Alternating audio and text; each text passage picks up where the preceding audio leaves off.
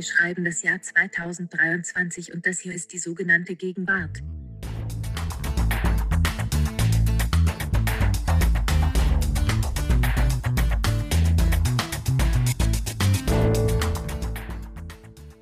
Vielen Dank, liebe Siri, und ganz herzlich willkommen zu unserem Feuilleton-Podcast. Mein Name ist Nina Power und ich begrüße hier heute mit mir meinen Kollegen Lars Weißbrot. Hallo Lars.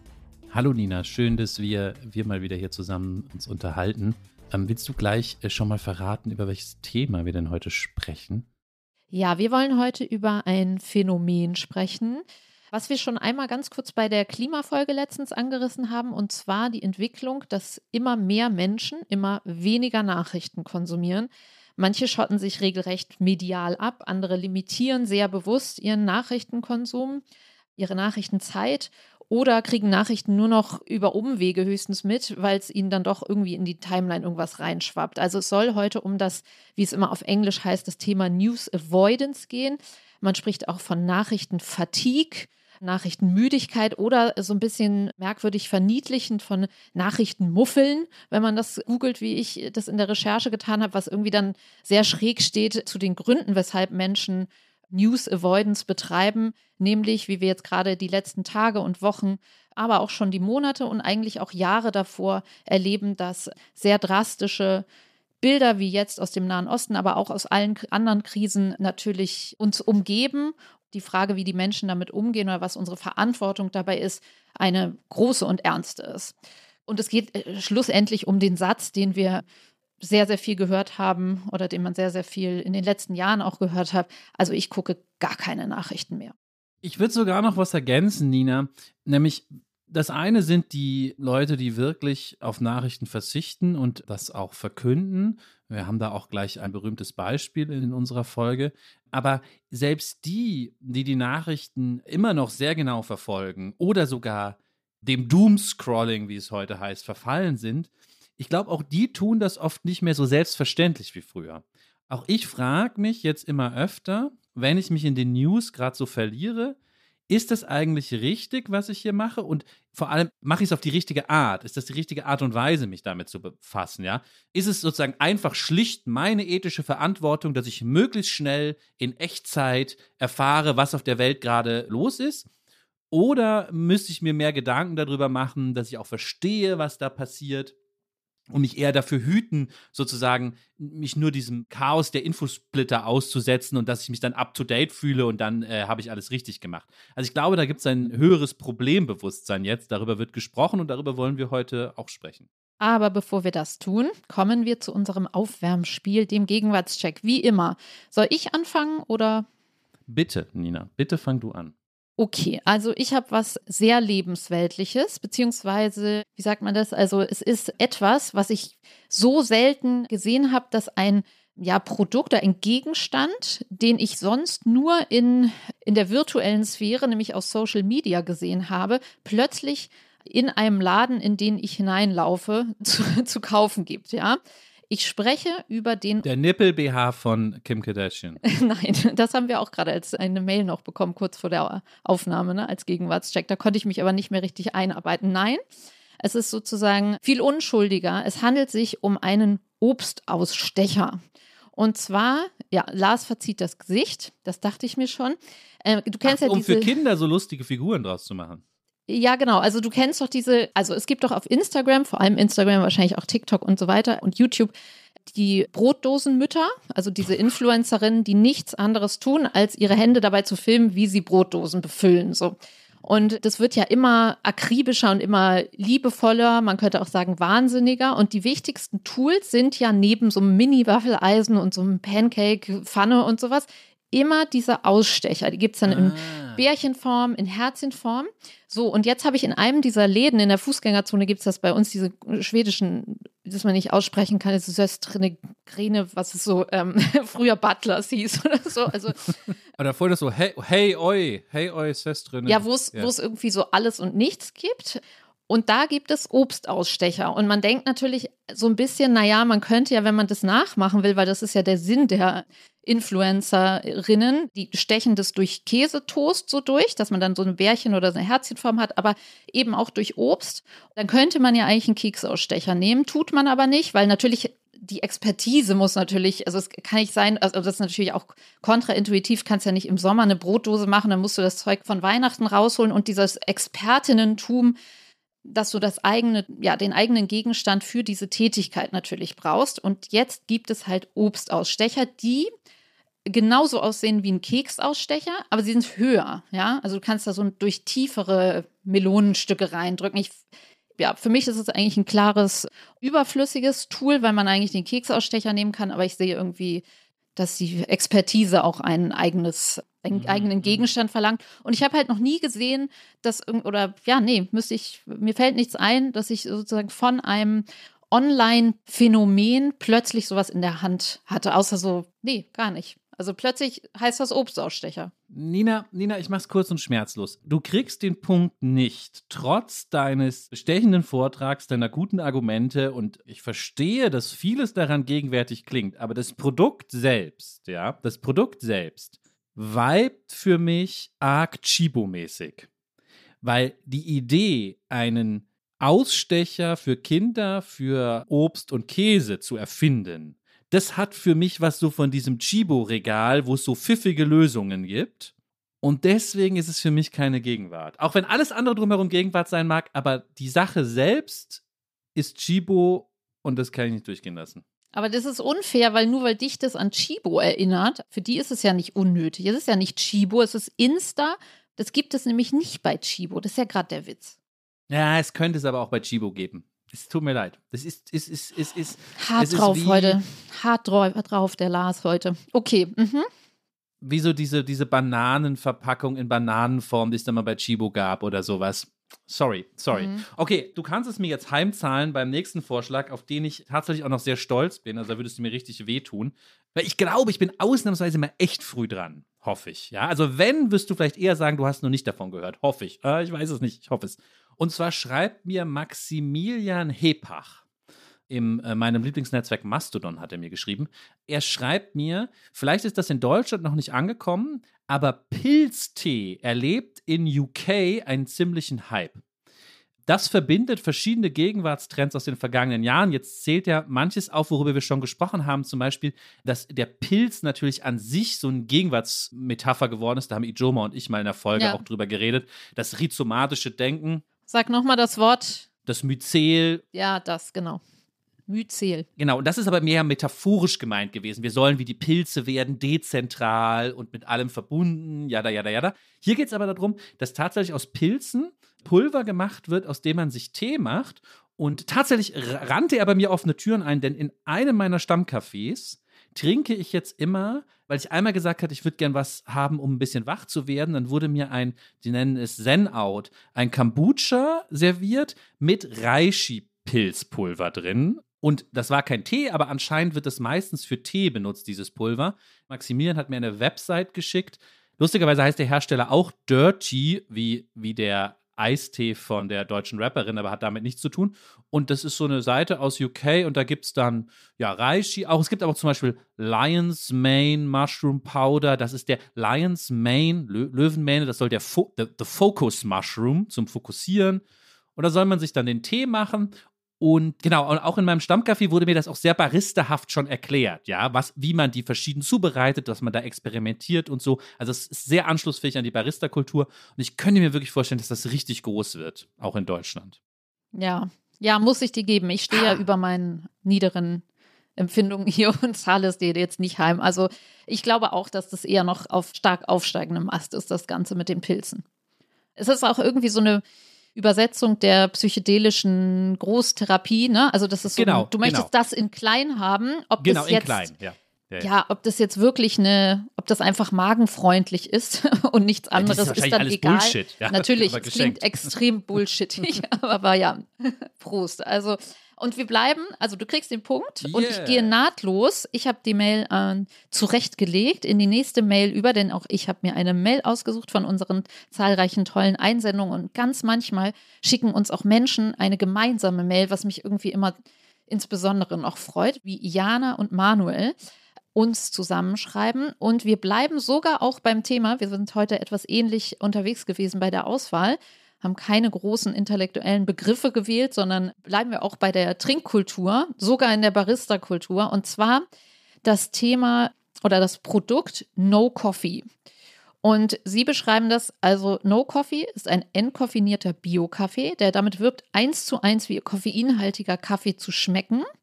Sie beschreiben noch einmal die Genese des koffeinfreien Kaffees, dass das sozusagen zuerst so Kaffee H für die Oma, weil die äh, zu hohen Blutdruck hatte und so weiter. Gucken sich auch sehr genau die Werbung an wo es dann heißt, gesund lebende Menschen, das ist dann also grün eingekringelt, die würden eben mittlerweile entkoffinierten Kaffee trinken. Und tatsächlich ist es ja so, also es wurde ja immer gesagt, so Kaffee ist gut fürs Herz, aber auch in der Folge, die ich und Ijoma mit diesem Bas Kast Buch über den Kompass der Seele, da stand auch nochmal, also es gibt immer eine akribischere Wissenschaft des Koffeinentzugs, habe ich das Gefühl. Auch in den Timelines kommt dann immer irgend so ein Typ, der dann so gut gelaunt sagt, du liebst deinen Kaffee morgens, so dann solltest du dir das abgewöhnen. Und, und Bas Kast hat nochmal gesagt, so hier die 60, die ersten 60 Minuten, also du sollst jetzt nicht, das ist ja fast schon wieder alt zu sagen, Kaffee macht wirklich wach morgens, sondern da wird ja gesagt, hier dein Cortisol fährt sich eh von selber hoch, also du bist der natürliche Wachmacher, bist du selber. Und erst dann sollst du Kaffee trinken, aber es gibt auch die Meinung, nee, sollst du gar nicht. Damit verkackst du sozusagen deinen ganzen Cortisolspiegel für den ganzen Tag, weil du so aufgehypt bist, danach bist du fertig. Und wenn du irgendwie das führt zu Panikattacken und weiß der Kuckuck was. So und das koffeinfreier Kaffee nochmal ein Ding ist, was jetzt auch wieder in diese Verfeinerungsspirale, die du ja auch gerade beschrieben hast, mit den Pilzen reinkommt. Das ist das eine. Bei diesem Produkt ist es aber so, Sie schreiben auch dafür kriegt man natürlich noch keinen Punkt, aber jetzt kommt's. Ach so. Der No Coffee liefert so, okay. dazu auch noch das Ausstiegsprogramm das letztlich zu kompletter innerer Ruhe führen soll. Für die, die nicht gleich in der Lage sind, einen kalten Entzug zu schaffen, gibt es nämlich auch das Detox-Programm, den Low Coffee, damit man sich von 75 Prozent über 50 Prozent und 25 Koffein bis zum echten No Coffee dann in 30 Tagen, wie es da heißt, selbst therapieren kann. Also dieses Koffeinausstiegsprogramm mit dem Low Coffee, das scheint mir in der Akribie haben die da auf jeden Fall einen Punkt oder liegen gut im Timing jetzt. Okay, also den Punkt kriegst du tatsächlich, aber mit einem Sicherheitshinweis. Ich glaube, die Metaebene darf nicht sein, dass wir weniger toxisch sein wollen. Weil die Geschichte ist ja von Zizek und Robert Faller ja wirklich seit 20 Jahren auserzählt, wo immer gesagt wird, ja, wir leben in einer Gesellschaft, da gibt es nur noch koffeinfreie Cola Light, weil wir versuchen, alles Toxische zu verbannen. Das scheint mir nicht die richtige Metaebene zu sein, Trotzdem glaube ich, dass da was Gegenwärtiges ist mit diesem Ausstiegsprogramm, mit den Prozentzahlen und so. Deswegen kriegst du den Punkt. Was wäre denn eine Metaebene, die für dich passen würde dann? Ja, vielleicht können wir, das können wir ja nochmal an die Zuhörerinnen Folge? und Zuhörer geben. Okay. Ähm, vielleicht machen wir mal eine Kaffeefolge, eine Post-Kaffee-Folge. Eine Post-Detox. Was kommt, was kommt nach dem Flat White? Die große Frage, die, die über uns hängt. Kommt der, kommt der Reishi-Tee oder entkoffeiniert oder ich habe eine private These, aber nein, die erzähle ich in der Kaffeefolge. Meine Schön. private These, warum ich glaube, dass der Vollautomat zurückkommt. Mit dann mit Pilztee. An jeder, an jeder Tanke noch so Pilztee. Erzähle ich dann in unserer Schön, Kaffeefolge. ich freue mich. Jetzt Okay. machen wir noch einen zweiten Punkt von mir. Es gibt eine neue Werbung der Firma Vielmann. Ich rede jetzt vor allem über die Plakatkampagne, die ich recht häufig sehe. Und sie ist wirklich sehr, sehr, sehr, sehr gut und ich glaube auch sehr, sehr gegenwärtig. Ich beschreibe mal ein Motiv. Der Spruch ist, glaube ich, einfach deine Brille, Doppelpunkt Vielmann. Da klingt schon an, es soll hier um etwas ganz Individuelles gehen. Und es ist wirklich vor allem für so eine Massen, Vielmann ist ja wirklich, Vielmann ist ja auch Chibo, das ist ja Masse, ja, müssen die ja um, umsetzen. Ne? Eine Massenmarke wirklich legendär gut fotografiert. Auf einem Motiv sieht man einen Mann mit so einem Bart, sieht so ein bisschen wie ein etwas älter gewordener Hipster aus, ja, noch so ein Hipsterbart, natürlich seine Vielmann, schicke Vielmann-Brille, sitzt aber in seinem Büro offensichtlich zu Hause und hat ähm, Socken mit Birkenstock an, Birkenstocks an, aber nicht so cool, sondern wirklich so wie zu Hause. Und man sieht im Hintergrund das Büro und es ist so, dass man schon weiß, man befindet sich in einer schicken Wohnung von urbanen, coolen Milieus. Aber es ist nicht null clean, null irgendwie sauber kuratiert, sondern man sieht, und das fällt sofort auf, an einer Seite ist es sein Computermonitor, das geht noch so, aber daneben steht dann noch im Hintergrund der Scanner, der dicke, klobige Scanner. Den er immer noch nicht aussortiert hat, oder? Ja, ich glaube, er benutzt ihn wahrscheinlich wirklich noch. Okay. Seine, und unten sind so Leitsordner, die so umfallen. Und in der anderen Ecke hinten, also er hat einen schicken Pulli an und so, das ist auch wahrscheinlich alles teuer, was er anhat. Und er wohnt auch in einer teuren Gegend, nimmt man an. Aber auf der anderen Seite sind noch so die Kabel vom Computer. Computer, die so rumfliegen. Die hat niemand wegretuschiert.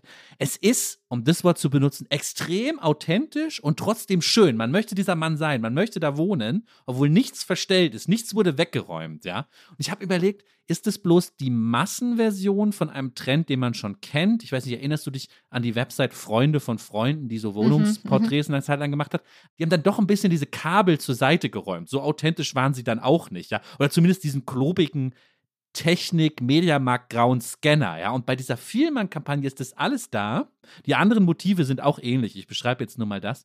Und das fasziniert mich extrem. Und ich weiß nicht mal, wie sehr Gegenwart es ist, aber es ist ganz, ganz toll. Ich musste auch letzter Satz, dann höre ich auf, sofort an was denken, was der geniale Matthew Weiner mal gesagt hat, der Erfinder von Mad Men und Chefautor als er mal gefragt wurde, wie man denn so ein genaues Period Piece hinkriegt, dass das so aussieht, wie es damals aussah, hat er gesagt, naja, ein Problem ist, man darf sich nicht zu sehr auf so Fotografien und Kataloge verlassen. Dass man sagt, ich mache was aus den 90ern, ich blätter so einen Katalog durch, weil die Fotografen retuschieren immer so viel weg. In den 90ern zum Beispiel ist auf Fotos dieser ganze Kabelsalat nicht zu sehen, den man am Computer hatte, ja. Aber wenn man was echt machen will, muss man dran denken, dass das da war. Und in dem Sinne ist diese Vielmann-Kampagne so authentisch, dass ich sie irgendwie dann doch so gut finde, das muss Gegenwart sein.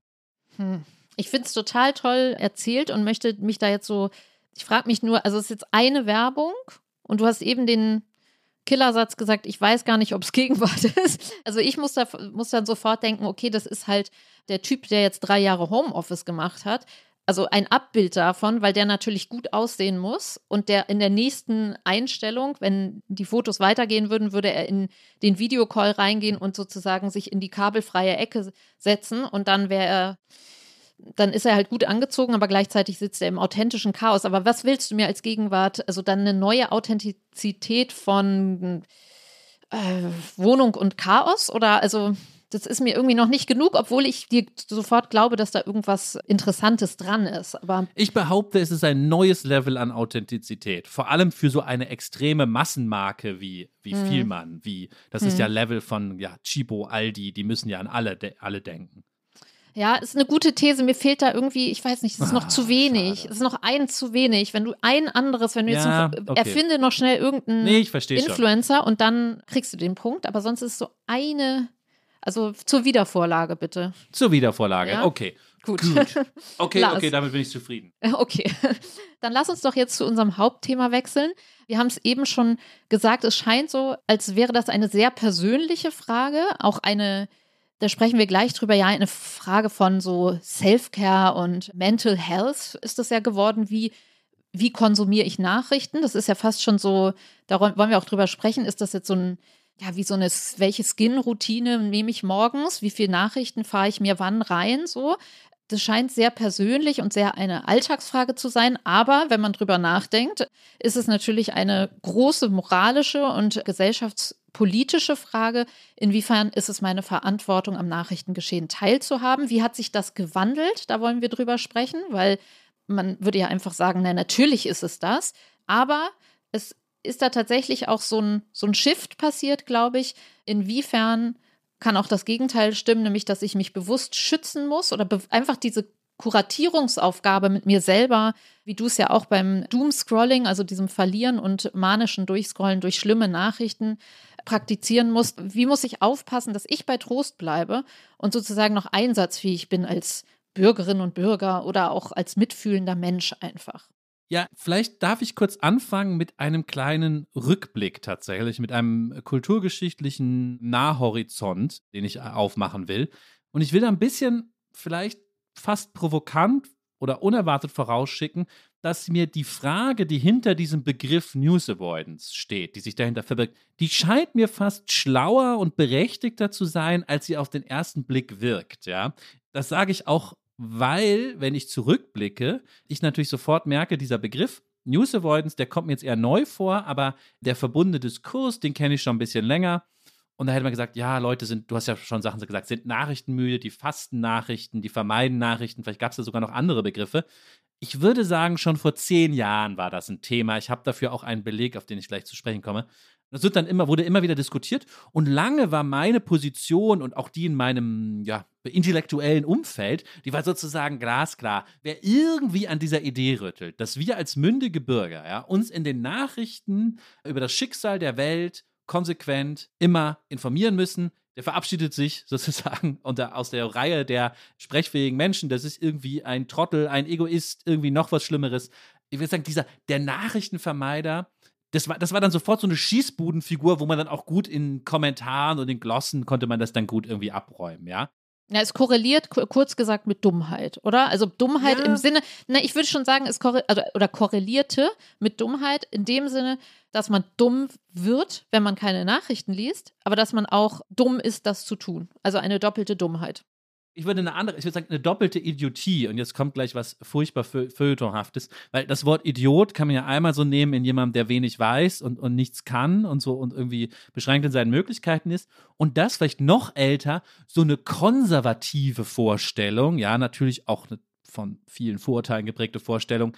Erinnerst du dich, Stefan Raab auf seinem Höhepunkt Straßenumfragen mit irgendwelchen armen 17-jährigen Jugendlichen, die man vorgeführt hat, weil sie irgendwie nicht wussten, wer Bundeskanzler ist oder so, ja? Sehr, ja. Also das war sozusagen diese eine Dimension. Mhm. Ich habe auch gerade eine Erinnerung, sorry, an einen Lehrer bei uns früher, der immer das so abgefragt hat, was ist denn jetzt in der Welt passiert und alle nur so in ihren, ja, in ihrem Hormonen Bubble Tea Stadium so, öh, keine Ahnung, keine Ahnung. Also es war halt auch schon so ein, was einem pädagogisch natürlich und auch richtigerweise irgendwie angetragen wurde, so, ja, hallo ja. Leute, ihr müsst Zeitung lesen, geht's noch so. Aber Nina, Entschuldigung, aber du warst doch, also ich kann mir schon vorstellen, viele sitzen dann da und malen da HDGDL aus in ihren Diddleheften. Aber jetzt erzähl mir doch nichts. Du warst doch eine von denen, die sich dann gemeldet hat und hat irgendwie gesagt, ich habe heute Morgen in der SZ gelesen. nee, das, tatsächlich nicht. Nee, das nicht? war dann später. So. Nee, ich glaube, das okay. war dann wirklich sehr viel später, dass das so ein Interesse wurde. Oder dann hat man, genau, dann hat man so verdonnert bekommen, deswegen auch diese, wie hieß denn das noch, diese Kindernachrichten, weißt du noch? Dieses, das Logo. ist so Logo, genau. Das ja. war dann so. Da hat man, hat man dann vielleicht dann so verschämt mal hingeguckt. Aber mach mal weiter mit deinem historischen. Wir hatten in der Schule mal ein paar Wochen lang die Zeit als so ein Projekt und mussten die alle lesen. Und ich weiß noch, wie ich mit zwei anderen dann einen Leserbrief geschrieben habe, weil in einem Artikel über die bösen Onkels oder so irgendwie nicht klar wurde, weil das war uns subkulturell so ein wichtiges Thema immer, dass nicht alle Skins rechts sind. Weißt du, so ein Jugendthema, wo sagt, nein, wir kennen es in der Skinhead-Szene aus, es gibt auch linke Skins und wir schreiben dem das jetzt. Gibt es den noch? Okay. Wahrscheinlich gibt es den noch, oder? Im Archiv. Müssen wir nochmal raussuchen. Den Leserbrief, stimmt. Ah, gute Aufgabe. Wir suchen den Leserbrief raus. Äh, jetzt spulen wir jetzt mal ein bisschen vor, nämlich sagen wir wirklich das Jahr 2013. Das Datum erkläre ich gleich, warum ich genau auf das komme.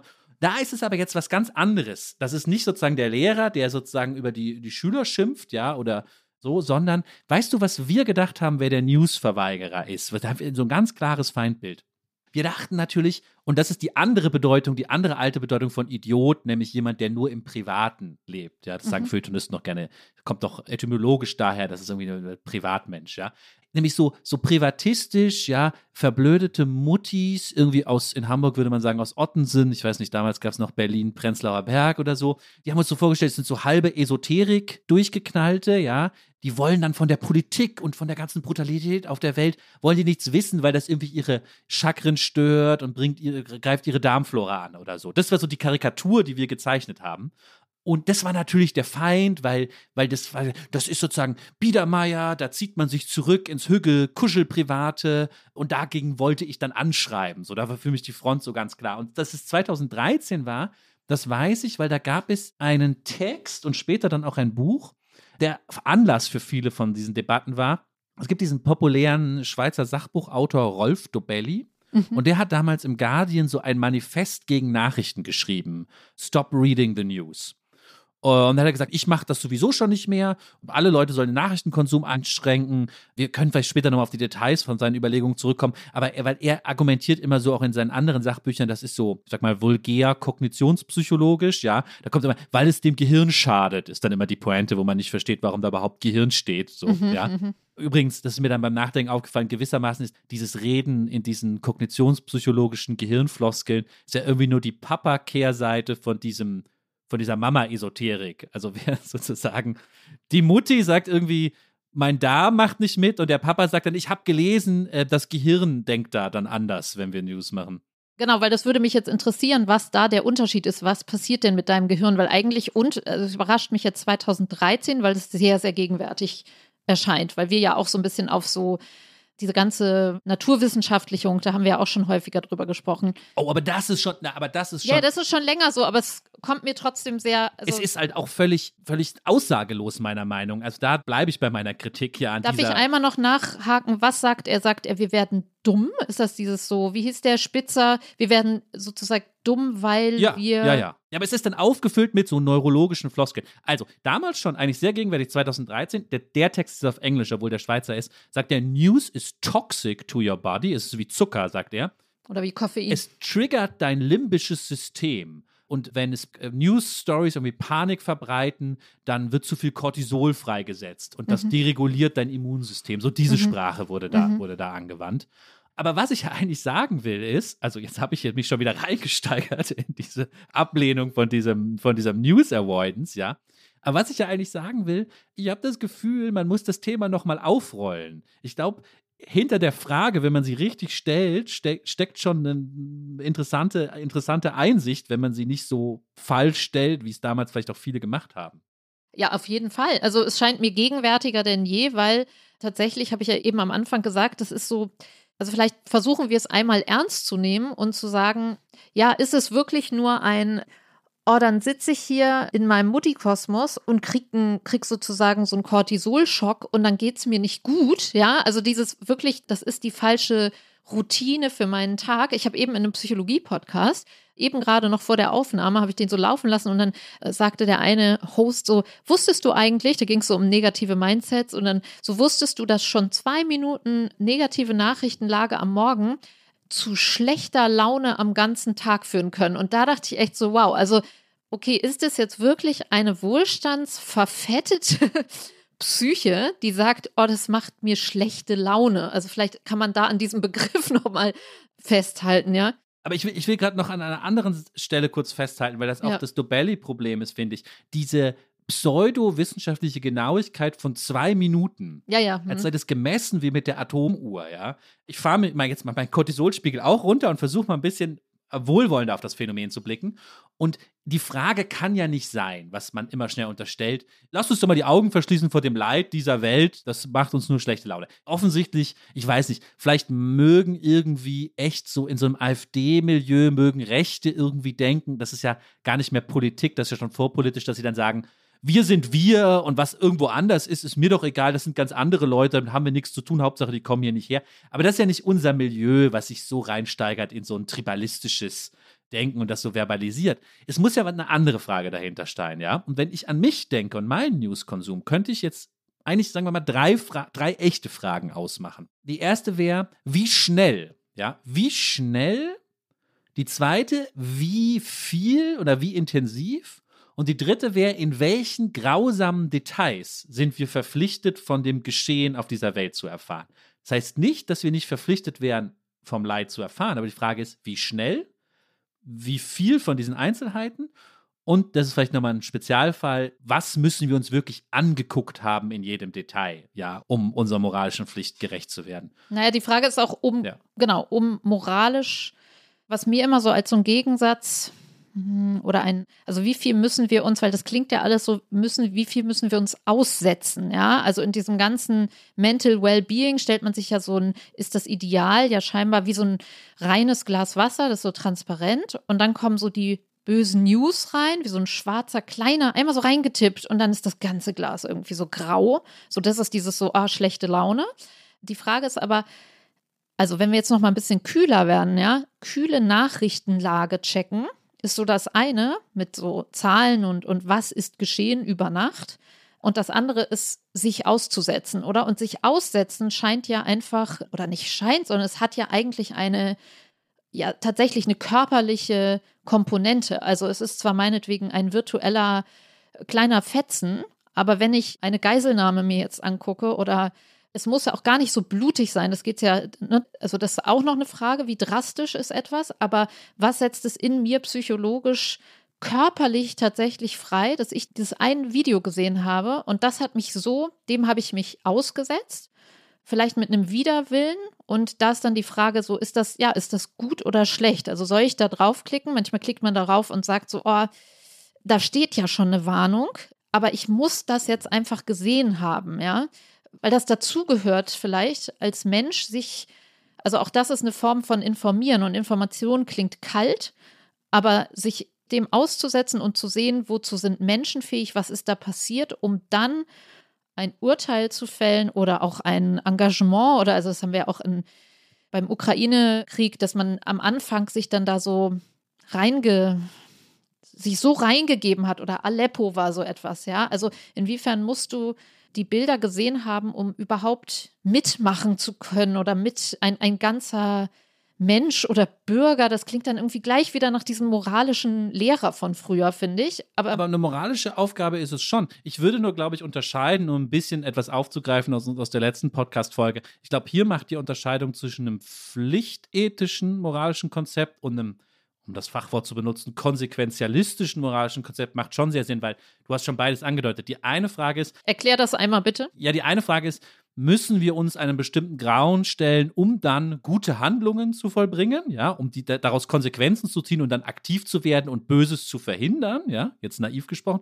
Und das pflichtethische Konzept wäre ja eher zu sagen, es ist einfach eine Frage der Menschenwürde, dass wenn es sehr schlimmes Leid gibt, wir davon wissen und diesem Leid auch in die Augen sehen, das haben sozusagen die Opfer, das ist unsere Schuld gegen den Opfer, selbst wenn nichts daraus folgen würde. Mhm. Oder nicht unmittelbar was daraus folgen würde, ja. Das, diese beiden Sachen würde ich so ein bisschen trennen. Weil also eine Zeugen, News, Zeugenschaft, die. Zeugenschaft als Selbstwert. Wobei ja auch jetzt diesmal wieder oder immer, wenn wenn etwas passiert, dann wird ja immer gesagt, so hier, also kommt doch aufs Twitter, das ist ja irgendwie auch immer furchtbar, weil man ist schon so angefasst von diesen ganzen oder erschüttert von diesen ganzen Geschehnissen und dann kommt aber dann noch irgendwie dieser nervige Diskurs immer noch so, oh, müsst, müsst ihr das hier wirklich teilen? Mhm. Oder so, hier, es ist unsere Pflicht hinzusehen, ja. ja und das, ja. die, die, also das ist dann so eine Schicht, die man am liebsten abtragen würde, obwohl es natürlich eine wichtige Frage ist.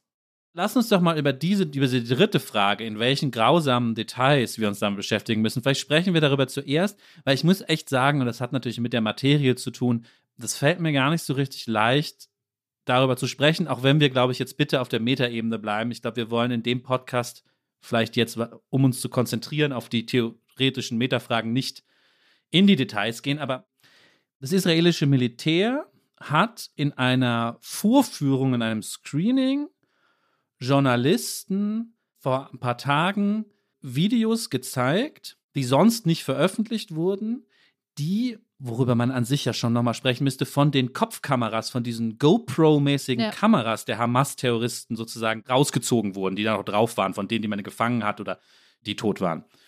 Und es wurde sozusagen in einem Screening Journalisten gezeigt. Die Journalisten konnten dann drüber schreiben. Es gibt einen Artikel im Atlantic zum Beispiel von einem Journalisten, der beschreibt, was dort passiert, was dort zu sehen ist in den Videos.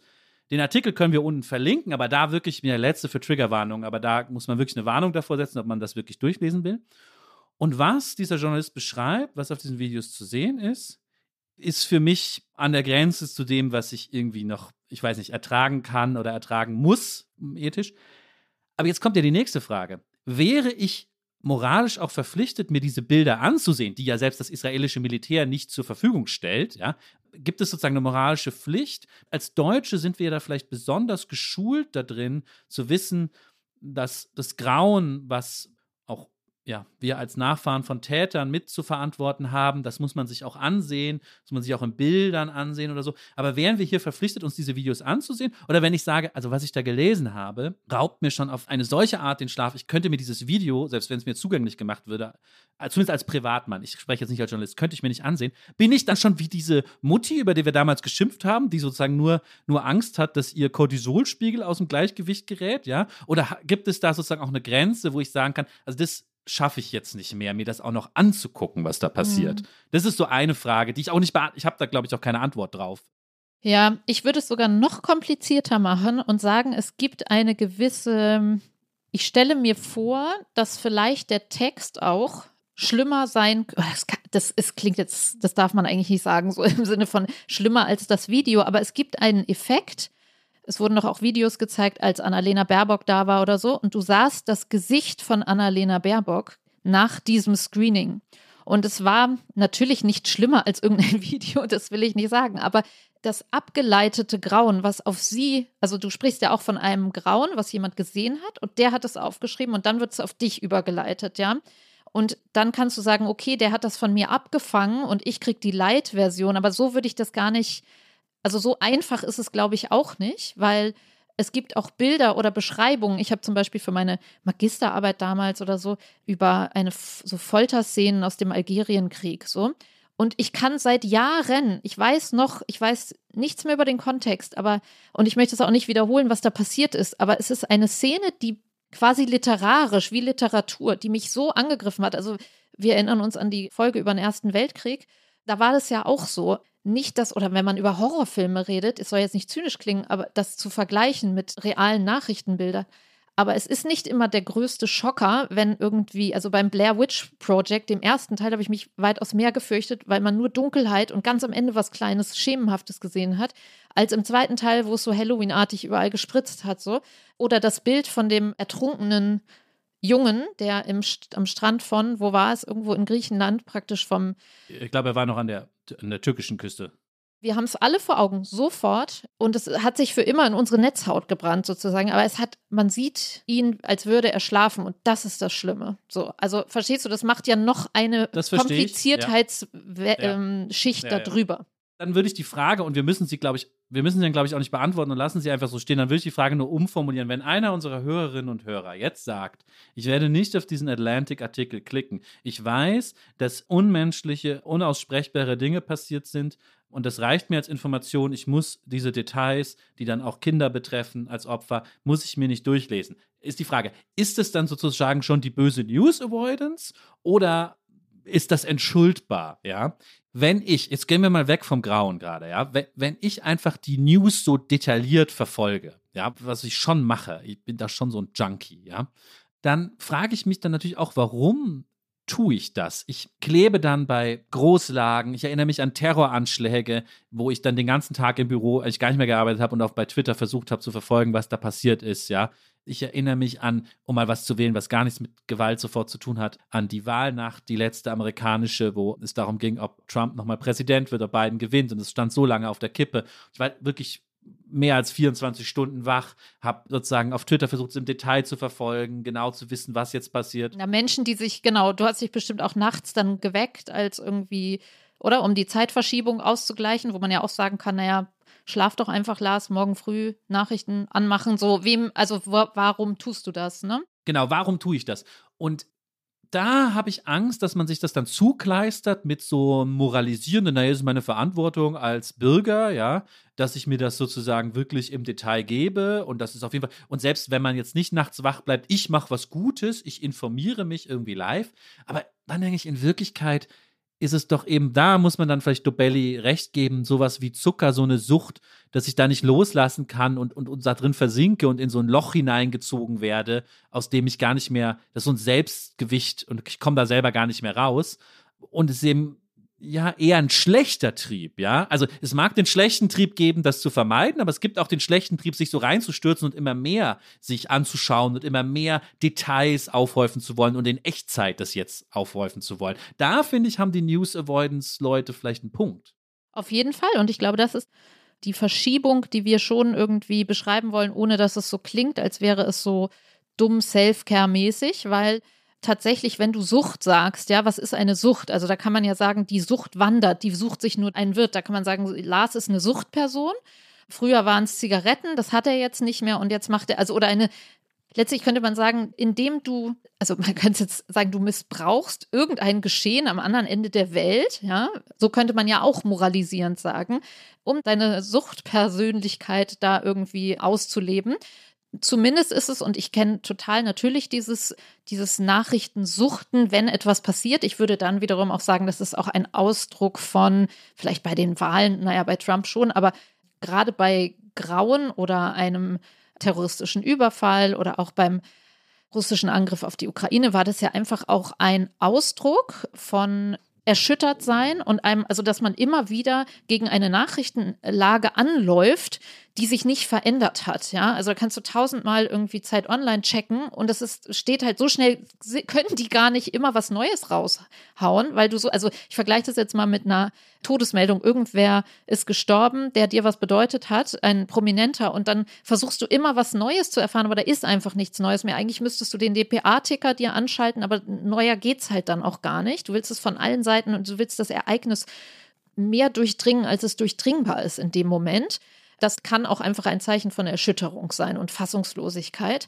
Ansonsten finde ich diesen Ablauf, das ist vielleicht einfach, muss man so simpel sagen, durch die technischen Möglichkeiten ist es jetzt so, weil du konntest natürlich äh, früher vielleicht dann nicht die Zeitung, also die kam dann halt erst und dann konntest du das lesen, dann war der Artikel vorbei, ja. Also du bist ja selber dann so ein Newsticker und befeuerst dich selber, aber dieser Ablauf, das sehe ich bei mir, bei dir, bei ganz vielen Freunden und Bekannten, dass dieses das auch als Satz so, genauso wie der Satz, also ich kann keine Nachrichten mehr oder ich, ich lese keine Nachrichten mehr, ich schaffe das nicht mehr. Das war ja auch während Corona teilweise so, dass es einfach gesagt wurde, ich kann das, ich muss das abschalten, sonst kann ich nicht mehr funktionieren. Aber dieser Ablauf, etwas Gewichtiges, sagen wir es mal neutraler oder etwas Schlimmes passiert, jemand suchtet sich da drei Tage rein und dann kommt so ein, oh Gott, also das ist so ungesund, ich muss jetzt aufhören. So, und das scheint mir, ich weiß nicht, ob das dann News Avoidance noch heißt. Also der Begriff taucht ja auch in dem, das hatten wir in der Klimafolge schon angesprochen, in dem Reuters News Report auf, ist natürlich extrem negativ konnotiert. Andererseits, in Vorbereitung auf unsere Folge, habe ich mal News Avoidance, habe ich diese Wörter alle gegoogelt und dann kommt man auf die Seite der AOK und der Barmer-Versicherung und dann geht es immer so um tatsächlich um Doomscrolling, ja, und was für, also dann geht es letztendlich um Erschöpfung, Depression und so weiter. Also als Begriff ist es sozusagen schon bei den Versicherungen angekommen und das will ja was heißen, ja. Wir alle kennen die ja, die Funktion auf dem Handy, dass man sagen kann, hier, jetzt schaltet sich das selber oder er schickt dir eine Erinnerung, bitte hör jetzt auf oder den Twitter, diverse Accounts, ne, so, hey, are you doomscrolling? Go outside und geh mal an die Luft und freu dich, dass du am Leben bist und trink mal ein Glas Wasser. So, also die Frage, die ich da auch habe, ist, also kuratieren scheint mir, wer kuratiert, das haben wir eben schon gehabt, bei wer übersetzt das Grauen. Manchmal gehe ich dann auf irgendwie mal tagesschau.de oder Phoenix oder solche, weißt du, so, wenn man sich das mal die Geschichte der Nachrichten anguckt, was ist so da, weil da ich das Gefühl habe, okay, da, ich muss mich manchmal dann so zurückholen aus diesem Suchten, wo ja auch alles durcheinander, so auf zynische Art auch durcheinander klötert. Also gerade wenn jüngere Leute bei Insta sich die Nachrichten holen, dann klötert es ja zusammen mit den Obstausstechermüttern und den Kochrezepten und die Fitnessübungen, kommt dann irgendwie so ein Horrorvideo und dann irgendwelche Angehörigen, die um Gnade flehen und für ihre entführten Familienmitglieder. Es hat ja irgendwie schon etwas total Perverses dass man sagt, okay, nee, jetzt gehe ich auf so eine eher boomerartige, kühlere Seite wie tagesschau.de oder ich gucke dann manchmal die Tagesschau auch aus einem funktionalen Grund, dass ich denke, ah nee, also jetzt lasse ich mir das mal so kuratiert zusammenfassen in so einer alten, ehrwürdigen Institution und merke dann aber, hm, also mein Feed oder das, was ich mir selbst erarbeitet habe, ist eigentlich natürlich sehr viel weiter oder sehr viel aktueller schon.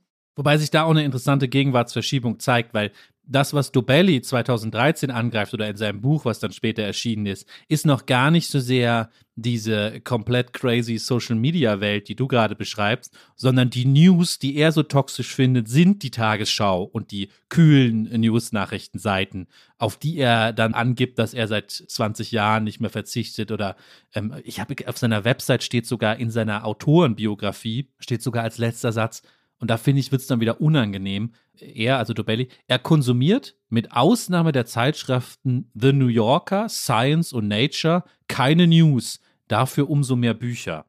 Klingt natürlich furchtbar, aber weist natürlich die Richtung, also auf dem Spektrum von Informiertheit ist dann vielleicht hier Social Media, dann kommt sowas wie Tagesschau. Aber klar, wenn ich mich sozusagen in Sachbüchern informiere, ich meine, Science und Nature sind wissenschaftliche Publikationen, das sind ja eigentlich gar keine News, ja, in dem Sinne, dann mache ich wieder ganz was anderes.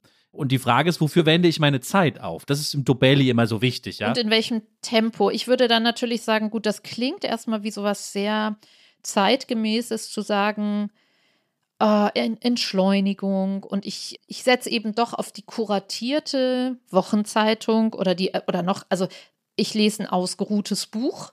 Die Frage ist nur, wenn ich ein ausgeruhtes Buch in einem halben Jahr lese, setze ich mich dann wirklich auf einem meinetwegen Cortisol-Level, also ist es nicht meine Pflicht, manchmal mein Cortisol-Level verdammt nochmal zu opfern für den Zustand der Welt. Es klingt alle, also wenn ich sage, klingt es schon so hypermoralisierend, aber um dabei zu sein und irgendwie das mitbekommen zu haben, eine neue Lage. Also gehört das einfach dazu, ja. wenn man äh, menschlich eingebunden sein will in diese Welt. Ich würde sagen, dieser Begriff der gemeinsamen Öffentlichkeit, ja, das ist schon sowas, was ich aus dem Studium auf sehr viel, das so wurde einem so eingetrichtert. Wir brauchen auch eine europäische gemeinsame Öffentlichkeit. Wir brauchen einen gemeinsamen Platz, auf den wir uns einigen können, weil das ist natürlich die andere Seite so, ne? Wenn jeder halt so, es ist ja nicht nur die Mutti in Orten sind, die einfach sagt, ich möchte das alles von mir halten. Oder man könnte dann fragen, okay, ist das genauso, ist die dann genauso blöd in Anführungsstrichen oder naiv wie so ein Trump-Wähler im Bible Belt, der nur noch Bible Radio hört oder Lokalzeitung? Ah, wobei, Nina, das finde ich jetzt noch eine interessante kleine historische Dimension, weil auch da hat sich das Klischee doch geändert. Also früher hätte man gesagt, der rechte Amerikaner kennt nichts von dieser Welt und informiert sich nicht und liest nur die Bibel. Aber der Trumpist, würde ich sagen, leidet natürlich eher unter Überinformation von fragwürdigen von Informationen Seite, ja. natürlich, aber sozusagen der ballert sich mit natürlich mit Fox News den ganzen Tag zu, seit es das gibt und dann kommt das, das Internet dazu und früher war es Breitbart und jetzt ist es irgendwie Tucker Carlson auf Twitter, auf X oder so. Also da hat sich ja sozusagen auch nochmal gezeigt, dass einfach nur sich Informationen zufügen und Informationen jetzt wertneutral, ob sie stimmen oder nicht, ja, an sich ist, glaube ich, noch keine Tugend. So könnte man beim, beim Trumpisten irgendwie festhalten. Ich meine, man könnte auch nochmal ganz extrem sagen, okay, jetzt mal wertfrei gesprochen, könnte man dann, wenn man sich aus allem ausklingt, ja, und irgendwie im Wald rummeditiert, so ein bisschen erinnert mich überhaupt unsere Fragen daran, um diese Debatte, ist Meditieren und Achtsamkeit und Selfcare und sowas, ist das unpolitisch oder ist das gerade gut?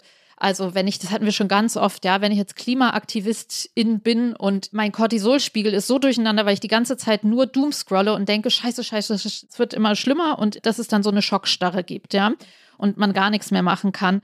Also, wenn man jetzt einfach das Gegenteil sagt und sagt, jemand klingt sich aus, jetzt mal halt egal mit so großen Begriffen wie gemeinsame Öffentlichkeit, Demokratie, Bürger, Moral und Verantwortung. Und man versucht einfach, jetzt wird es kitschig, ein guter Mensch zu sein, ja? Oder wenn man sagt, okay, jemand liest da die Bibel, geht immer schön an die frische Luft, in den Blue Ridge Mountains im Bible Belt und hört Country, aber ist einfach sozusagen, gibt dem Bettler was oder wenn ein Geflüchteter an seine Tür klopft, dann würde er den aufnehmen, ja? Das wäre ja irgendwie, ist das eine kitschige Gegenromantik? Mit der man was anfangen kann heutzutage, gerade weil sie auf so einem Natürlichkeits- oder so einem intuitiven, sagen wir mal, einem Intu einer intuitiven, politisch, moralisch richtigen ja, Intuition beruht. Bei mir sträuben sich da die, die Haare. Ja, ich habe es jetzt extra so, so gesagt. Da bin ich dann wieder in dieser Kampfhaltung gegen die privatisierte Verblödung von Ottenser Muttis, immer so sexistisch, dass man die Mutti nimmt. Ich habe ja eben schon gesagt, da gibt es ja auch Papas, die dann sich in anderen äh, Privatverblödungen verlieren. Da bin ich dann wieder näher bei diesem Dobelli, ja, weil der so falsch auch und komisch und auch wirklich ein bisschen schlicht vieles ist, was er schreibt, auch in seinem Buch. ist, eine Vision hat er schon, die mich ein bisschen anzieht, was die Alternative ist. Die Alternative ist nicht privat ein netter Mensch, also es ist immer gut, privat ein netter Mensch zu sein, aber das ist nicht die Alternative und die Alternative ist auch nicht zu meditieren und im Wald zu sein. Die Alternative ist, an seinen für die Menschheit wichtigen Projekten zu arbeiten und sich zu bilden über die Dinge in der Welt. Und das, das ist mein, pass auf, jetzt kommt mein Kitsch, das ist genauso kitschig. Ich zitiere mal Dietmar Dart. Die Frage ist doch, was wir eine gemeinsame Öffentlichkeit haben, ist die Frage doch eher, ob wir alle uns gemeinsam darüber unterhalten können, wie ist das Zitat bei Dart, wie eigentlich ein Handy funktioniert und was eigentlich ein Verfassungsfeind ist. Ja, aber das hat ja nichts mit Nachrichten zu tun. Das sind ja grundsätzliche Fragen, die zeigen, dass wir gebildet sind über die Welt, die technische, die soziale, in der wir uns bewegen. Und das wäre eher meine Alternative zum News-Junkie-Tum. Und da habe ich, glaube ich, mit Dobelli so einen Verbündeten. Da würde ich dann auch sagen, hat er vielleicht einen Punkt. Es ist so ein bisschen, weißt du, diese legendäre Geschichte, so stelle ich es mir dann vor, Archimedes, der in Syrakus seine Formeln irgendwie in den Sand schreibt und dann kommt der römische Soldat, die gerade die Stadt erobert haben und Archimedes hat natürlich keine Nachrichten verfolgt, gab ja noch keine und weiß nicht, was da los ist und sagt dem nur, hier, stör meine Kreise nicht, ich muss das ja ausrechnen und dann wird er totgeschlagen vom römischen Soldaten. also das ist dann sozusagen eher das Vorbild. Mhm. Werbung. Diese Woche in der Zeit? Die Bücher des Frühlings. 16 Seiten blühende Fantasie von gefährlichen Liebschaften, einer Flucht auf dem Mississippi und magische Erzählkunst. Das Literaturspezial zur Buchmesse in Leipzig. Die Zeit, Deutschlands größte Wochenzeitung. Jetzt am Kiosk oder direkt bestellen unter zeit.de/slash bestellen. Weil ich meine, wenn du sagst, okay, die Basis und unsere Projekte müssen irgendwie stimmen, aber wenn sich, also Nachrichten ist ja einfach, also es gibt eine Nachrichtenlage und wenn die sich verändert, würde man dann eher sagen, ja, okay, dann kann man ausgeruht warten, was das jetzt für deine Projekte bedeutet. Also es ist ja eher so ein Zeithorizont, wie der Dobelli sagt, okay, dann lese ich ein Buch, das wird da schon irgendwann ankommen. Ja, das ist so wie wenn ich sage, ja, irgendwann kommt es auf DVD, da gehe ich doch jetzt nicht ins Kino. So, also vielleicht. Na, oder, also was ich mich frage, ist es halt, wenn man sagt, okay, es gehört jetzt einfach, wenn wir die Lage der Welt in all ihren Multikrisen und neuen Krisen betrachten und die technischen Möglichkeiten, wie wir uns doomscrollend ins, ja, ins Off, ins Cortisol-Off oder ins in Panikzustände, die uns gar nicht betreffen, ja, das kann man ja auch mal sagen, das betrifft uns, aber wenn wir uns so in in diesen Zustand der äh, Betroffenen manchmal reinscrollen, kann man auch sagen, ja, okay, du verrennst dich da und du kannst gar nicht mehr. Also da wünscht man sich fast, das hattet ihr doch in der letzten oder vorletzten Folge,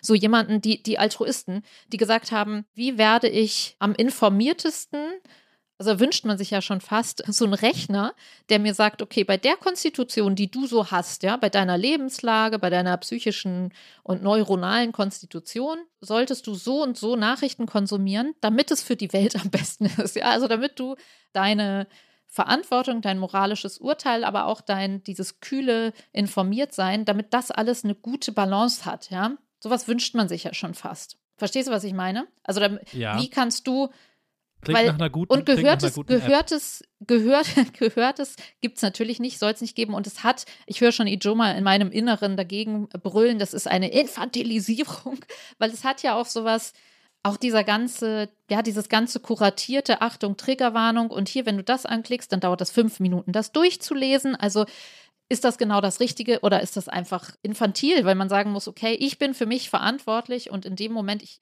es gehört zu mir als Selbstbild und als Anspruch dazu, dass ich und als, ja, dazu verpflichtet die Menschlichkeit, dass ich mich informiere und jeder Einzelne trägt Verantwortung, das zu tun. Und zu dieser Verantwortung, die früher sozusagen durch den Gemeinschaftskundelehrer, der dann gesagt hat, ihr müsst Zeitungs lesen, das ist halt heute, kommt zu dieser Aufgabe, ihr müsst euch informieren, einfach noch dazu, ihr müsst auf euch aufpassen, klingt halt auch schon wieder so Self-Care infantil, aber ihr tragt auch Verantwortung für den Zustand eures Gehirns, ja? Und wenn ihr das falsch macht, und falsch bedeutet halt auch zu sehr reinrennen und dann völlig abschalten, zum Beispiel, das ist einfach ein Verantwortungsbereich, der dazugekommen ist, weil die Welt so ist, wie sie ist, aber auch weil die Technik so ist, wie sie ist. Ich glaube, was ich da nur ergänzen würde, ist, dass man sich vielleicht nicht völlig abtrainieren sollte, überfordert zu sein von dem, was in der Welt passiert. Ich glaube, das ist schon ein wichtiges Gefühl, was wir brauchen und dem wir uns nicht komplett entziehen dürfen. Ich finde, man kann zu Recht die Frage stellen, wie viel Zeit sollen wir mit dem Überfordertsein verbringen und wie viel Zeit wollen wir in die Sachen stecken, die uns und uns alle, wenn wir irgendwie altruistische Projekte verfolgen, weiterbringen. Ja, Lasse, ich finde das total richtig, was du sagst. Also dieses Überforderung, das meinte ich eben mit dieser Infantilisierung oder mit dieser, auch mit dem, was ich gesagt habe aus dem Psychologie-Podcast, so dann kriegt man schlechte Laune oder irgendwie sowas. Also es geht, die Welt dreht sich nicht darum, dass wir nicht schlechte Laune kriegen oder dass wir irgendwie gestört werden oder dass alles so angenehm wie möglich sein sollte, weil dann würde ich halt schon sagen, okay, das, da sind wir irgendwie so ein bisschen, sollte man uns mal so ein bisschen wachschütteln, so. Aber wenn man sagt, man möchte berührbar bleiben und auch schockierbar und erschütterbar bleiben, dazu gehört ja auch so ein bisschen zu sagen, ja, das hätte auch mir passieren können und so weiter. Und um dieses Echo, das ist ein langes, langes Echo, ein jahrelanges Echo gibt von einem einzigen Bild, so. Und für diesen Zustand, um das dann aber berührbar zu bleiben, das hat so ein bisschen sowas wie bei Pornos oder so, dass man sagt, du kannst da nicht mehr eigentlich ein richtiges Empfinden haben, weil es halt so schnell so viele immer gleiche Bilder oder zu starke Reize. Da muss ich bei unserem Thema dran denken, dass ich in der World Press Ausstellung war, die ja immer dann so durch die Städte tingelt. Und das habe ich früher auch wahnsinnig schon gerne als irgendwie Jugendliche mir angeguckt. Das war hier immer in Hamburg an den, am Hafen und dann wandelte man da so hyperprintmäßig von einer großen Stellwand zur nächsten und hat diese Fotos auf sich wirken lassen. Und diesmal waren, ich weiß nicht, ob das an der Ausstellung, an dem Raum lag, oder ja, wer das ausgewählt hatte. Aber diese World Press Ausstellung, also Nachrichten, also ist ja eigentlich Nachrichten, Fotojournalismus, da hatten sie so viele Bilder des Grauens hintereinander, also die Stellwand, du kamst von der einen Stellwand zur nächsten. Und da hatte ich das Gefühl, die Berührbarkeit verließ mich, weil ich einfach irgendwie, wie wenn du dich zu sehr verletzt und dann schaltet dein Körper so viel Adrenalin dagegen, dass du es irgendwie kurz nicht mehr spürst. So das konnte ich nicht mehr. Da hatte ich wirklich das Gefühl, und das war interessant, weil das hätte ich bei so einer Printausstellung nicht erwartet, sondern eher halt bei X oder Instagram oder irgendwie so, wenn, wenn ich ins Doom-Scrolling geraten wäre und dann irgendwie mit einem leeren, tauben Gefühl das Handy weggelegt hätte. Da war das auf dieser Printebene, dass man so, also ich habe mich erstmal ge echt geschämt dafür, weil ich dachte so, boah, was, also, was ist denn jetzt mit dir los, dass du nicht mehr, dass du da irgendwie nicht mehr berührbar durchgehen kannst. Aber dann dachte ich auch so mechanisch eher, boah, das haben die irgendwie nicht gut gemacht, weil früher bei diesen Ausstellungen oder wenn man sich jetzt das ganze, den ganzen Katalog kauft, wären halt auch so globale Fotos zu sehen gewesen von jetzt die Flamingos brüten irgendwo eine große Aufnahme aus dem Himmel und dann hätte man das klingt zynisch, ja, dann hätte man halt mal so ein buntes Tierbild gesehen dazwischen. Also fast schon wieder so eine wie bei Insta, dass man denkt, ah, die Obstausstecher Mutti hat halt auch einen Sinn, weil dann kann mein Gehirn einmal kurz nochmal so einatmen oder so. Oder irgendwie der Karneval in Rio. Also es klingt wirklich schlimm, aber ich hatte das Gefühl, es hat was, es ist was Kognitives, was nicht etwas, was ich durch Scham oder Selbstverurteilung ähm, dann irgendwie regeln könnte. Das denke so, reiß dich mal zusammen und mach dich mal offen für noch eine Stellwand des Grauens. Sondern, also das ist, glaube ich, was, was bei unserem Thema heute was vielleicht auch zeigt, dass die Technik, dass man das sogar bei Good Old Print haben kann. Ja, das zeigt, dass es nicht allein ein Problem der Hypergeschwindigkeit von Social und digitaler Welt ist, aber sicher hat es das nicht besser gemacht, sondern eher schlimmer. Vielleicht machen wir einfach an der Stelle Schluss. Das Thema wird uns ja in der einen oder anderen Form begleiten. Wir wollen aber noch eine Prognosefrage stellen und kommen vielleicht wirklich mal aus dem großen Weltgeschehen eher in die Welt der Obstausstecher zurück. Da, da nehme ich dich jetzt ernst. Ich stelle dir mal eine Prognosefrage, die einfach privates Gedankenspiel von mir ist, was mich aber verfolgt. Ich will deine Meinung dazu wissen. Ihr wirkt jetzt sehr speziell, aber mich interessiert es. Wir haben ja hier im Podcast schon mal darüber gesprochen, dass die SB-Kassen jetzt doch ihren Siegeszug angetreten haben, den unvermeidlichen. Also bei DM bin ich eigentlich nur noch an der SB-Kasse, ja, und in meinem Bio-Supermarkt auch. Es dauert dann natürlich immer ein bisschen länger, weil ich bin natürlich Laie und kein professioneller Kassierer. Und was mich aufhält, ist zum Beispiel, dass ich lange nach dem Barcode suche. hyperspezielle Prognosefrage. Glaubst du, dass das Design von Barcodes auf Produkten sich extrem verändern wird durch die neue SB-Kultur? Weil die Produktdesigner natürlich Produkte machen wollen, wo ich denke, ah toll, da ist der Barcode ganz groß, ganz breit vorne drauf, da muss ich nicht so nervig lange wieder was auffiddeln an der SB-Kasse, um ihn einzuscannen, sondern der ist ganz groß drauf und dass man sich irgendwie auch einbindet ins Produktdesign und ansprechend macht, weil ich bin ja jetzt der, früher waren sie B2B, das war Hinterbühne, nur für den Kassierer, Jetzt ist es vor der Bühne, weil ich bin ja gleichzeitig der Einscanner an der SB-Kasse. Hm, also ich bin ja immer noch, ich, ich, lau, ich ignoriere das komplett und gehe immer zu Menschen hin. Deswegen kenne ich das Gefühl nicht so sehr, aber ich habe es natürlich beobachtet, auch an Menschen, mit denen ich einkaufen war, die dann so irgendwie so halb angeberisch oder so, so ich mache das jetzt mal so und dann völlig irgendwie, ne, dann doch wieder fragen mussten und das alles nicht gebacken gekriegt haben, so. Und da scheinst du mir schon sehr eifrig dabei zu sein, dass du es eigentlich gut kannst. Ja, ich helfe auch schon immer anderen Leuten. Ich bin ja, eigentlich schon so ehrenamtlicher Coach. Ja. Wobei DM der Barcode auf den Plastiktüten ist. Helfe ich immer so Männern neben mir. Ja, ich glaube, also deswegen bin ich da nicht so drin und sehe auch diese Notwendigkeit nicht so sehr.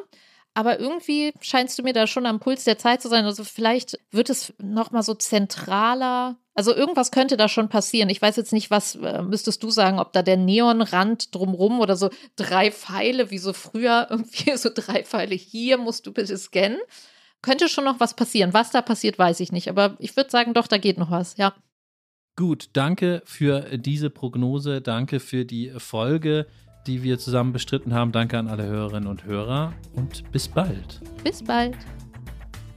Die Titel aller Bücher, Artikel, Filme, Songs oder Serien aus dem Podcast finden Sie in der Podcast-Beschreibung. Bei Anregungen, Kritik und Lob schreiben Sie uns gerne an gegenwart.zeit.de.